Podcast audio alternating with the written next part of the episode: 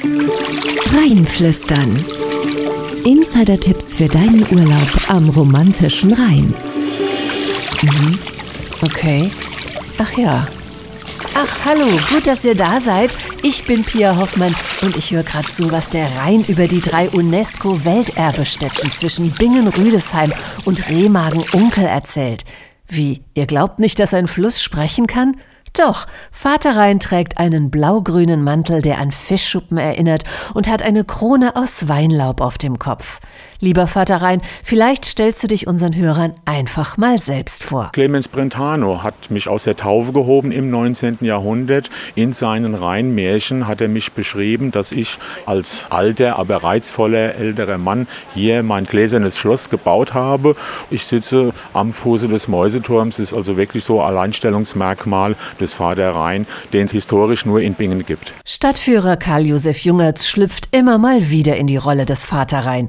Er führt Besucher durch Bingen, das Eingangstor zum oberen Mittelrheintal, das 2002 von der UNESCO zum Welterbe der Menschheit erklärt wurde. Da darf das Wahrzeichen Bingens, der Mäuseturm, natürlich nicht fehlen. Der Mäuseturm ist ursprünglich als Mautturm errichtet worden. Man hat dort eine Kette gespannt. Jedes Schiff, jedes Floß, was durch wollte, musste also entsprechend Zoll verrichten. Und heute hat er eigentlich nur noch eine Funktion für schöne Fotos. Ein super Foto Fotospot ist das Hotel Paparein in Bingen direkt am Fluss. Denn von hier aus habt ihr einen tollen Überblick, betont Geschäftsführer Jan Borland. Wenn ich hier auf der Dachterrasse stehe, dann sehe ich jede Menge Sehenswürdigkeiten. Und dann fahre ich zum Beispiel mit der Fähre mal rüber und kann mit der Gondel in Rüdesheim den Berg hochfahren. Dann komme ich schon zum Niederwalddenkmal und gucke dann wieder hier rüber auf äh, die Stadt Bingen mit der Burg Klopp. Also unsere Region ist ja die Region weltweit mit den meisten Burgen und Schlössern auf den Quadratmeter gerechnet. Und das sieht man bei uns im Papareien schon von der Dachterrasse, dass hier jede Menge zu erleben ist. Insgesamt sind es 40 Burgen und Schlösser allein zwischen Bingen und Koblenz. Und das hat seinen Grund, erklärt Sarah Renzler vom Zweckverband Welterbe Oberes Mittelrheintal. Das Mittelrheintal ist seit vielen Jahrtausenden Zeuge vieler bedeutender Ereignisse der Menschheitsgeschichte und das spiegelt sich einfach in unserer Landschaft wider. Der Rhein ist nämlich seit Jahrtausenden schon wichtigster Handelsweg zwischen dem Mittelmeer und der Nordsee. Und von diesem Handel wollten die Territorialfürsten natürlich auch profitieren und wollten ihre Macht auch sichtbar machen. Und das sind unsere steinernen Zeitzeugen aus der Zeit des Mittelalters. Selbst in der Natur findet ihr Stationen der Menschheitsgeschichte. So sind auf der Route der Welterbe-Gärten 30 unterschiedliche Gartenanlagen zu bestaunen. Von Nutz- und Ziergärten bis hin zu Parks und Promenaden. Eine dieser Anlagen ist der alte Bauerngarten hinterm Landgasthof zum Weißen Schwanen, berichtet uns die Geschäftsführerin Caroline König-Kunz. Als wir vor 40 Jahren eine Sauerampfersuppe gekocht haben, wurden wir eher belächelt, dass wir mit Unkraut arbeiten. Heute ist das das sogenannte Superfood, Soulfood. Allem obendrauf wurden wir jetzt noch von dem Zweckverband UNESCO Welterbe mit dem Titel Welterbegarten gekürt. Das war natürlich so der Ritterschlag. Die berühmteste Kräutergärtnerin im oberen Mittelrheintal war die heilige Hildegard von Bingen. Heute ist ihr im Hildegard Forum Bingen auf dem Rochusberg ein Heilkräutergarten gewidmet gewidmet, weiß Kräuterexpertin Ingrid Jensen. Sie hatte die Aufgabe von dem heiligen Benediktus, dass sie sich kranken Menschen annimmt. Durch den Untergang der antiken Struktur gab es ja keine Ärzte und Krankenhäuser mehr. Dieses ganze Wissen ist ja damals verloren gegangen. Da war es die Aufgabe von den Nonnen und Mönchen, die Menschen zu heilen mit den Kräutern. Bei einer interaktiven Ausstellung zum Thema Welterbe Oberes Mittelrheintal im Romantikum Koblenz könnt ihr mit Hilfe modernster Technik komplett in die Vergangenheit eintauchen, verrät Projektmanager Johannes Bruchhof von der Koblenz Touristik. Wenn man da in diese Ausstellung reingeht, erlebt man quasi eine Rheinschifffahrt, wie es vor 200 Jahren ungefähr war. Man hat durch Kulissenbau vieles so gestaltet wie auf einem Rhein Rheindampfer vor etwa 200 Jahren. Also die Kulissen in der Ausstellung ähneln einem Rheinschiff vor 200 Jahren. Ihr selbst steht am Steuerstand und könnt mit Hilfe von Burgenkameras und Sagenscheinwerfern Geschichte zum Leben erwecken. Darunter auch die Legende von der Lorelei, dem berühmten Schieferfelsen von St. Goarshausen.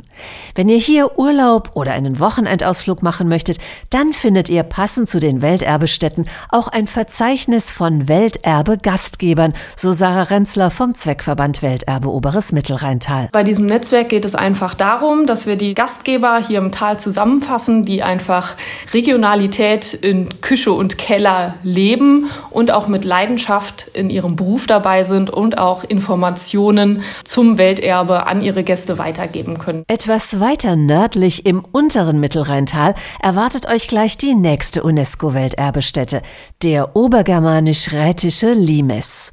Die Römerwelt in Rheinbrohl ist das offizielle Limes-Informationszentrum des Landes Rheinland-Pfalz und das nicht ohne Grund, wie uns der Geschäftsführer Frank Wiesenberg erläutert. Wir haben die Aufgabe, diese besondere Grenzsituation im Übergang vom Römischen Reich in das freie Germanien zu zeigen und dafür ist die Lage halt hier, wo der obergermanisch-rätische Limes am Rhein bei Bratönningen, Rheinbrohl auf den Rhein trifft und dort in den niedergermanischen Limes Richtung Nordseeküste übergeht. Da ist natürlich hier eine ganz außergewöhnliche Lage. Auf dem 8,4 Kilometer langen Römerweltweg findet ihr Rekonstruktionen, aber auch Originalfunde zum Limes, Palisaden, Ausgrabungsstellen und in der Nähe einen Wachturm. Wie das Leben in den römischen Siedlungen damals aussah, erlebt ihr dann in der Römerwelt und zwar mit allen Sinnen. Ihr könnt sogar Brot backen wie einst die Römer, bestätigt Museumsleiter Frank Wiesenberg. Das ist jetzt was ganz Außergewöhnliches, weil diese Bäckerei ist tatsächlich auch regelmäßig im Betrieb. Wir haben hier bei Aktionstagen die Möglichkeit, dass Mehl gemahlen wird oder dass die Backöfen genutzt werden. Wir backen also hier Brot nach römischer Rezeptur. Wir haben verschiedene Handmühlen oder auch eine große Mühle, die wieder in der Lage sein wird, von zwei Personen betrieben, also richtig auch eine große Menge an Mehl zu mahlen. Gleich auf der gegenüberliegenden Rheinseite startet mit dem niedergermanischen Limes die dritte Welterbestätte am romantischen Rhein. Im Römischen Museum in Remagen könnt ihr nachvollziehen, wie vor 400 Jahren die Römersiedlungen entstanden sind, erklärt Dr. Jennifer Schamper, Landesarchäologin bei der Generaldirektion Kulturelles Erbe Rheinland-Pfalz. Die Soldaten haben ihr Militärlager gebaut und hinter den Soldaten her zog ein Riesentross an Zivilisten, weil das Militär ein Garant dafür war, dass sich Geld verdienen ließ. Die Zivilisten haben sich dann außerhalb des Kastells niedergelassen, haben ihre Häuser errichtet. Das hat sich dann quasi außerhalb des Kastells eine kleine Stadt gebildet, wo es alles gab. Dienstleistung, Handel, Gewerbe. Man kann auf einem kleinen Bereich erleben, was es im Römischen Reich gab. Im Römischen Museum sind auch Funde aus Remagen ausgestellt, aber das ist noch längst nicht alles, betont Verena Weil vom Stadtmarketing. Dann gibt es noch eine alte römische Heizungsanlage, die Hypokaustenanlage. Die kann im Rahmen von Stadtführungen auch besichtigt werden. Außerdem finden sich noch Reste der römischen Kastellmauer im Stadtbereich, die man auch ablaufen kann und wo man auch Informationen auf den Stadtrundgangtafeln findet. Auch drumherum gibt es spannende Wanderwege. Den besten Überblick über die römische Geschichte habt ihr am Startpunkt zum Rheinburgenweg, rät Verena Weil. Wenn man sich an der Apollinariskirche befindet, dann kann ich sehr gut den Rhein überblicken, der ja damals die Grenze des römischen Reiches bildete, also der niedergermanische Limes. Wir sehen hier auch ganz schön das Kastell von oben und die angegliederte Zivilsiedlung und man kann sich von dort oben einen Überblick über diese Reste des römischen Erbes in Remagen machen. Ein idealer Ausgangspunkt für eine Tour entlang des romantischen Rheins, wo ihr gleich drei UNESCO-Welterbestätten hautnah erleben könnt. Ihr müsst euch einfach nur umschauen und genau hinhören. Alles zu deinem Urlaub am Mittelrhein und noch viel mehr Tipps unter romantischer-rhein.de.